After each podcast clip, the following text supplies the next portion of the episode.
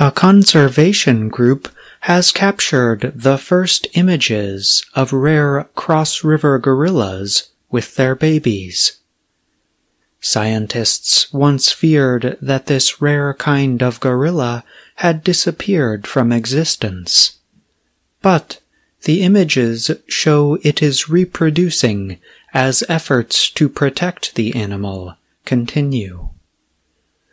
The Wildlife Conservation Society, or WCS, had placed cameras in an area of Nigeria's Mbe Mountains, where the Cross River gorillas live. The organization recently released the images, which were taken in May. The camera captured images of Cross River gorilla adults and babies. A statement on the group's website describes Cross River gorillas as the most threatened ape in Africa.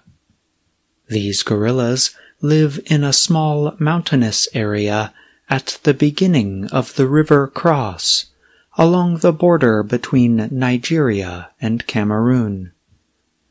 Only around 300 Cross River gorillas were known to be alive in the area, noted WCS.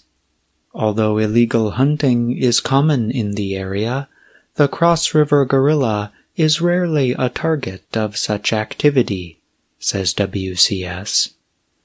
But hunters often use animal traps that represent a threat to the gorilla's survival. John Oates is a former professor at the City University of New York and a primatologist. He helped establish conservation efforts for the gorillas more than 20 years ago.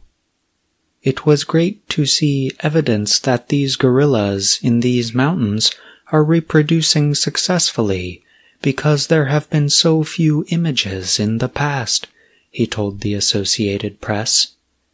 We know very little about what is going on with reproduction with this subspecies, so to see many young animals is a positive sign.